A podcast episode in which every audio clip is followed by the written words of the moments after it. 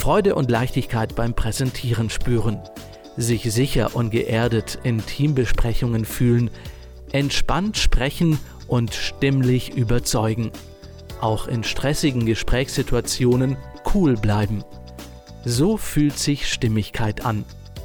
In diesem Podcast erfahren Sie, wie Sie stimmiger und somit stressfreier durchs Berufsleben gehen können und Sie lernen Menschen kennen, die Mut machen, seine eigene Persönlichkeit auch im Business zu leben. Lehnen Sie sich zurück und entspannen Sie sich, denn jetzt wird stimmig. Mit mir, mit Roman Jaburek. Heute zu Gast bei Bleiben Sie stimmig Michael Omori Kirchner. Er ist Businessfotograf und Business Coach. Herzlich willkommen, Michael. Hallo Roman.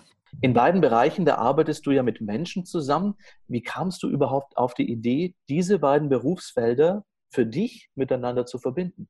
Ja, das hat sich eigentlich im Laufe der Zeit so entwickelt, kann mhm. ich fast sagen. Okay. Ähm, ich, bin, ich bin viele Jahre Unternehmensberater gewesen und habe Business Coachings gemacht oder mache heute auch sehr intensiv Business Coachings. Und irgendwann ist mir die Fotografie vielleicht nicht ähm, in die Hände gefallen, aber ähm, bin ich darauf aufmerksam geworden, sagen wir mal so. Es hat mir viel Spaß gemacht und ich habe es dann auch ähm, beruflich, kommerziell gemacht mhm. und mache es auch, auch heute noch kommerziell und habe dann tatsächlich festgestellt, dass es sehr viele Parallelen dazwischen gibt, zwischen, zwischen Coaching, Business Coaching und Fotografie.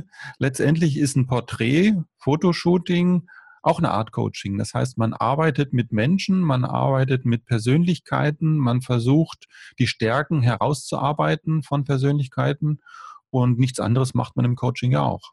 War es so der klassische Weg, was das Fotografieren angeht, so der, der typische Hobbyfotograf, der dann sein Hobby zum Beruf gemacht hat? Ja, wie fast alle Jungs habe ich natürlich in der Jugend äh, gerne fotografiert, habe das als Hobby gehabt, habe dann aber viele Jahre gar nicht mehr fotografiert. Ah, ja und irgendwann habe ich dann über einen Freund äh, wieder Interesse dran gefunden, habe damit angefangen, habe dann auch sehr schnell in einem Studio gearbeitet, habe mir dann ein eigenes Studio mit ähm, anderen Fotografen zusammen gemietet. Ja, und so hat sich das dann entwickelt. Okay.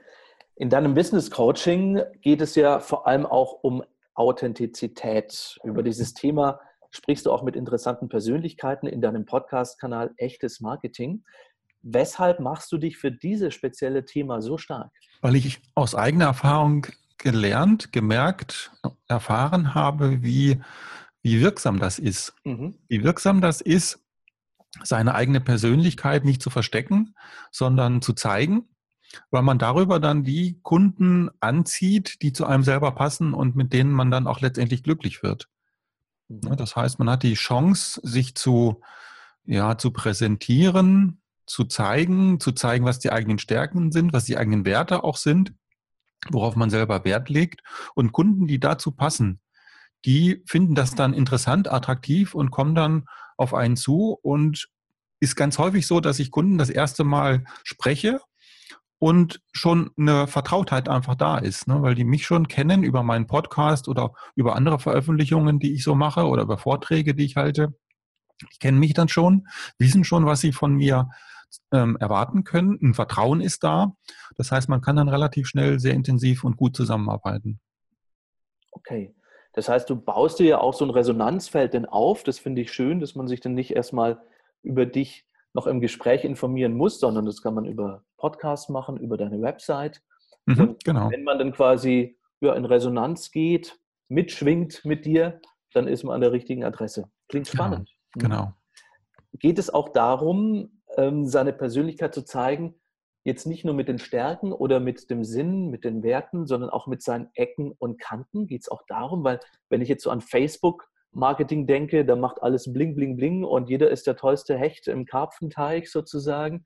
Ähm, Geht es darum, seine Persönlichkeit wirklich ganz echt, wie du es auch sagst, zu zeigen, wie man ist?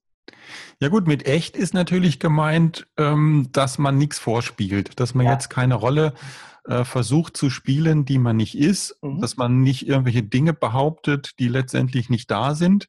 Da gibt es ja auch ähm, auf Facebook und auf anderen Plattformen eine ganze Reihe von Trommlern, die, wenn man genauer hinschaut, äh, vielleicht ein bisschen weniger trommeln dürften. Das heißt aber nicht, dass man jetzt wirklich alle alle Schwächen auch sofort nach vorne bringen muss oder sich total nackig machen muss im übertragenen Sinn. Mhm. Das heißt natürlich auch nicht. Ne? Das heißt, ähm, es ist schon gut, sich auch in die Richtung zu orientieren, was wollen denn die Leute, die mich da sehen, mhm. ähm, was wollen die denn von mir sehen überhaupt oder was hilft denen weiter? Ne, das geht ja nicht so drum, nur dass ich so eine Selbsterfahrungs ähm, Aktivität da starte, sondern es ist ja immer eine Interaktion, es ist ja eine Kommunikation mit den Leuten, die mir da zuschauen. Und ich überlege mir schon, was kann ich denen geben, was kann denen helfen, was kann ich denen Wertvolles anbieten, äh, was für Themen haben die gerade, was mhm. sind das überhaupt für Leute und wie kann ich denen weiterhelfen. Und das sind häufig Dinge, die ich aus eigener Erfahrung dann schöpfe, wo ich aus eigenen Erlebnissen berichte, aus eigenen Erfahrungen, auch aus eigenen negativen Erfahrungen berichte.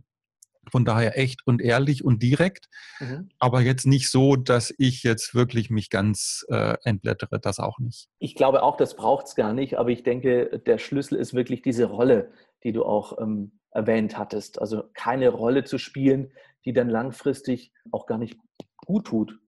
Ich habe auch die Erfahrung gemacht, nee, nicht die Erfahrung gemacht, weil ich es ja selten oder eigentlich nie mache, aber ich habe die Vermutung, sagen wir es mal so, ich habe die Vermutung, dass das extrem anstrengend ist. Mhm. Wenn man eine Rolle spielt, muss man die ja immer durchhalten. Ja.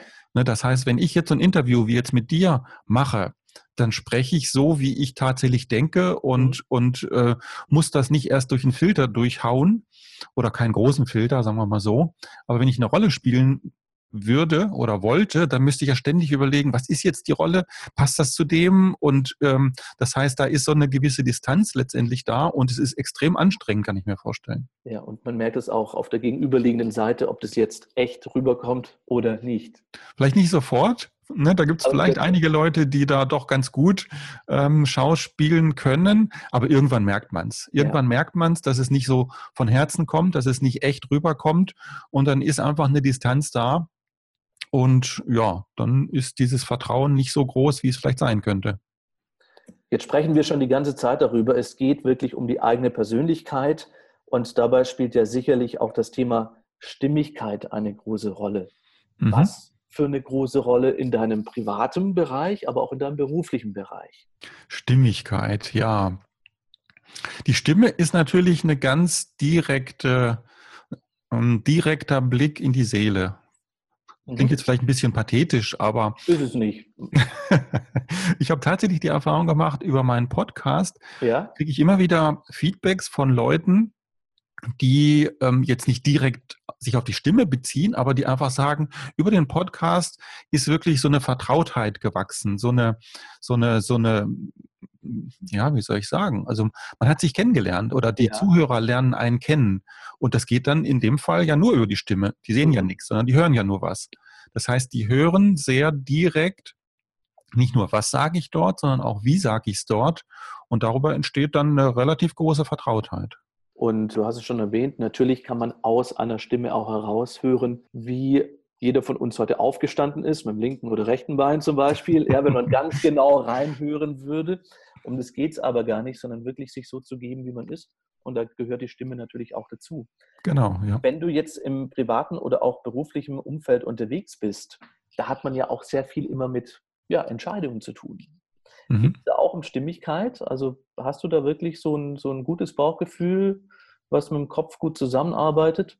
Ähm, ich weiß jetzt nicht, ob das genau in die, in die Richtung von deiner Frage zielt, aber ich merke zum Beispiel, wenn ich etwas ausspreche und ja. ich habe nicht so die richtige Überzeugung in der Stimme, ja. dann liegt das daran, dass ich auch innerlich nicht überzeugt bin. Ne? Mhm. Das heißt, das passt dann ganz gut zusammen. Das ist ein Blick darauf, dass da irgendwas noch nicht ganz stimmig ist. Ne? Das mhm. ist irgendwie, dass ich es vielleicht auch nochmal durchdenken sollte und ähm, das ist dann ja tatsächlich ein Blick in oder hinter die Kulissen letztendlich. Mhm. Dient auch einer guten Reflexion, um dann vielleicht die Entscheidung nochmal neu korrigieren zu können.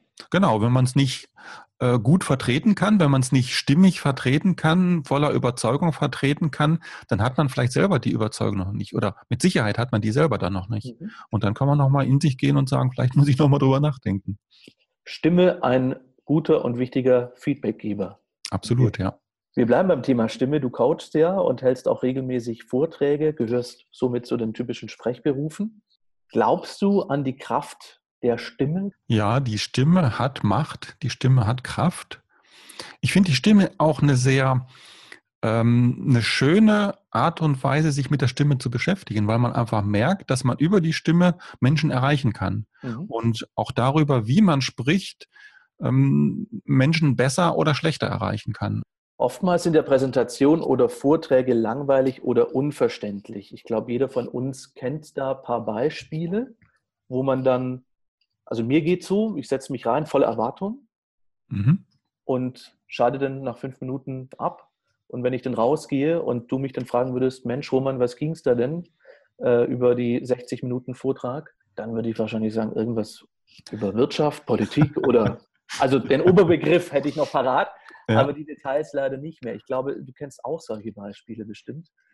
Ja, ja. Und ähm, das hängt natürlich an verschiedenen Faktoren. Einerseits ähm, sind viele Vortragende so unterwegs, dass sie ihren Vortrag schreibdenkend vorbereiten und nicht im sprechdenkenden Zustand unterwegs sind, um den es eigentlich dann im Vortrag selbst geht. Ich kann mir vorstellen, dass du als Fotograf sehr viel mit Bildern arbeitest in deinen Präsentationen, oder? Wenn ja, welche Erfahrungen hast du gemacht? Was für Stärken haben Bilder für Präsentationen? Bilder finde ich besonders stark im übertragenen Sinne, gar nicht so sehr im, im, im rein wörtlichen Sinne, sondern in einem Vortrag finde ich oder habe ich die Erfahrung gemacht, dass Geschichten und, und, und ähm, erzählte Bilder mhm. sehr stark wirken. Man muss die Bilder gar nicht zeigen, aber wenn man eine Geschichte erzählt, äh, eine nachvollziehbare Geschichte, eine Geschichte, die im Kopf des Zuhörers ein Bild entstehen lässt. Das ist extrem wirksam und das ist viel, viel eindrücklicher, als jetzt nur Fakten runterzurasseln oder Bullet Points nacheinander. Hm, ich meine, das kennen wir ja alle, solche, solche typischen äh, PowerPoint-Präsentationen, wo dann eine Textwüste ist und wo der Vortragende sich durch die ganzen äh, Punkte, die fachlichen Punkte, die alle ganz ähm, ganz wichtig sein mögen, aber durchkämpft und dann passiert genau das, was du gerade beschrieben hast, dann schaltet man irgendwann relativ schnell ab. Aber wenn da zwischendrin so ein, so ein Bild gemalt wird oder erzählt wird oder ein Bild im Kopf des Zuhörers erzeugt wird, dann denkt der Zuhörer mit und dann hat man als Vortragender den Zuhörer auch viel eher gepackt, als wenn man sich wirklich nur auf die reinen Fakten äh, beschränkt. Mhm. Geht ja dann auch so ein bisschen in Richtung Storytelling? Ja. Dass man vielleicht auch ja. mit einer Geschichte einsteigt und nicht erstmal was zu seiner Person sagt, was man so macht, äh, über was für ein Thema man gleich spricht, weil man spricht ja eh darüber. also mir ist es immer am liebsten, wenn man vielleicht sogar eine reale Geschichte hat. Und muss ja, also fiktiv finde ich nicht so schön. Ja, ja, absolut. Also die Geschichten, ja so viele, erzähle, das sind genau. auch reale Geschichten. Ja, ja, absolut. Ja. Und die gibt es ja immer, denke ich mhm. mal, aus jedem Bereich. Gehst du da auch so an deine Vorträge ran? Du hattest ja schon einen kleinen Einblick gegeben. Was sind so die wichtigsten Punkte, wenn du Vorträge, Präsentationen vorbereitest, auf die du achtest? Ja gut, ich fange natürlich schon mit dem an, dass ich mir überlege, was möchte ich in dem Vortrag überhaupt rüberbringen. Das heißt, es fängt schon mit den fachlichen Dingen an. Ja. Warum halte ich den Vortrag? An wen halte ich den Vortrag? Was ist die Botschaft, die ich rüberbringen möchte und so weiter und so weiter. Und ich starte auch mit, ähm, mit einer PowerPoint-Präsentation oder mit einer äh, mit einem Word-File, wo dann die entsprechenden Fakten letztendlich drinstehen. Aber der nächste Schritt ist dann tatsächlich, dass ich mir überlege, wie kann ich es denn so rüberbringen, dass es die Leute auch tatsächlich interessiert, dass mhm. ich das Abschalten vermeide. Ne? Und dann fällt mir ein, Mensch, da ist doch eine Geschichte, die dazu passt, die kann ich da und da ähm, mit reinbringen und ähm, oder mal eine Interaktion mit den Zuhörern ist auch immer ganz, ganz spannend, dass man, dass man ähm, die Zuhörer was fragt oder ähm, einfach mit einbezieht in den Vortrag. Ne, das sind dann so, so ähm, Elemente, die das Ganze lebendiger machen.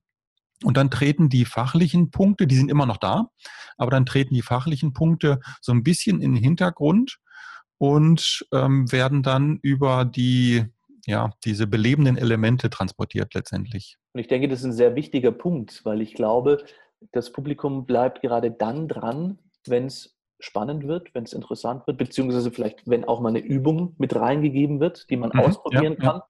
mit der das Fachliche quasi in der Praxis gleich mal gezeigt wird. Mhm, mh. Und die Lebendigkeit zählt letztendlich. Genau. Und wenn es persönlich ist, das heißt, wenn Sie ein bisschen was von, von mir persönlich erfahren, wenn ich eine persönliche Geschichte, ein persönliches Erlebnis ähm, berichte, das wirkt erheblich besser, als wenn ich sage, man könnte das so und so machen oder man sollte das so und so machen oder in der Literatur ist das so und so beschrieben, dass man das und das machen könnte.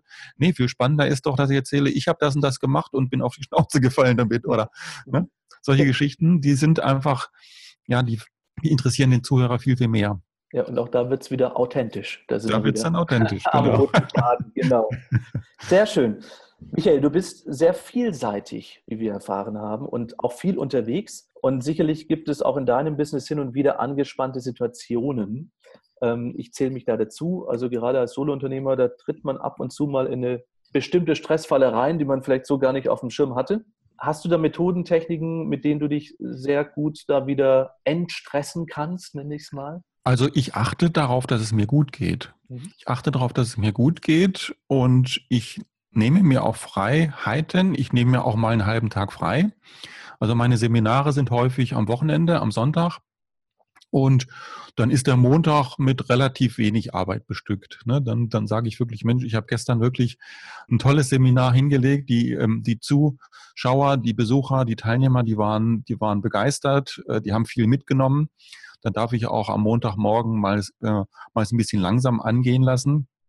Und das mache ich aber auch zu anderen Zeiten. Wenn ich merke, ich komme irgendwie nicht weiter, ich habe mich in so eine, in so eine, ich will mal sagen, Stresssituation rein manövriert ähm, und äh, komme da irgendwie gerade nicht weiter, dann nehme ich mir einfach mal zwei, drei Stunden, mache ein bisschen Wellness, äh, gehe in so ein Wellnessbad oder in eine Sauna oder solche Geschichten und ähm, erstaunlicherweise kommen die besten Ideen tatsächlich in der Sauna bei mir.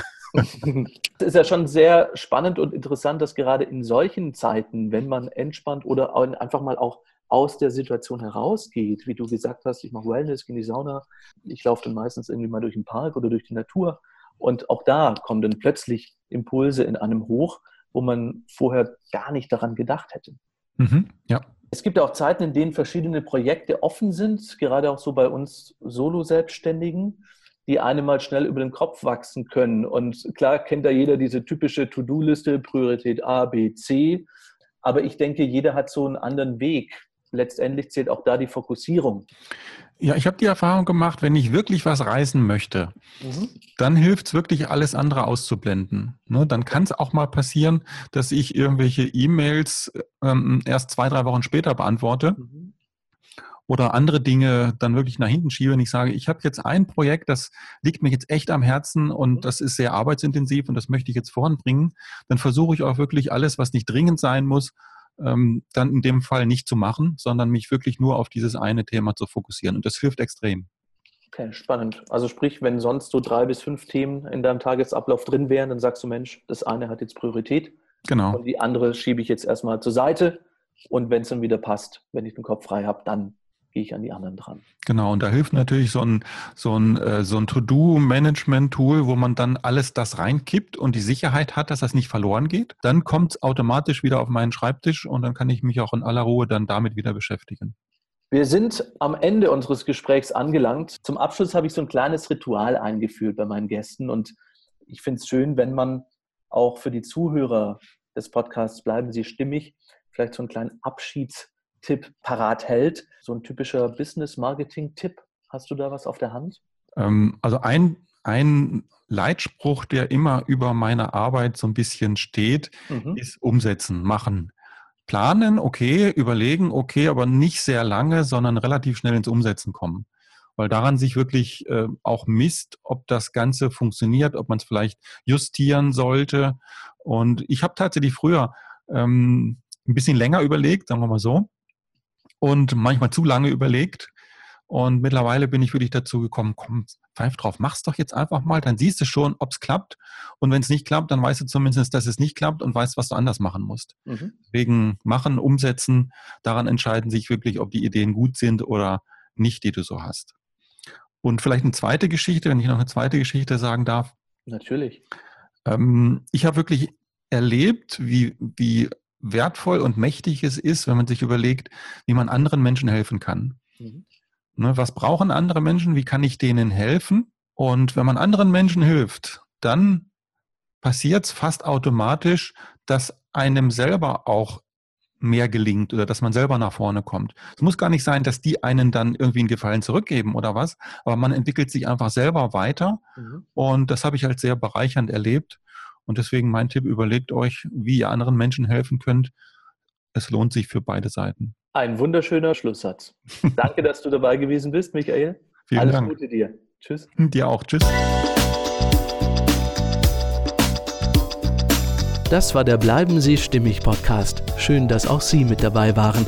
Wenn Sie mehr über Stimmigkeit erfahren möchten, dann besuchen Sie mich im Netz auf erfolgston.com.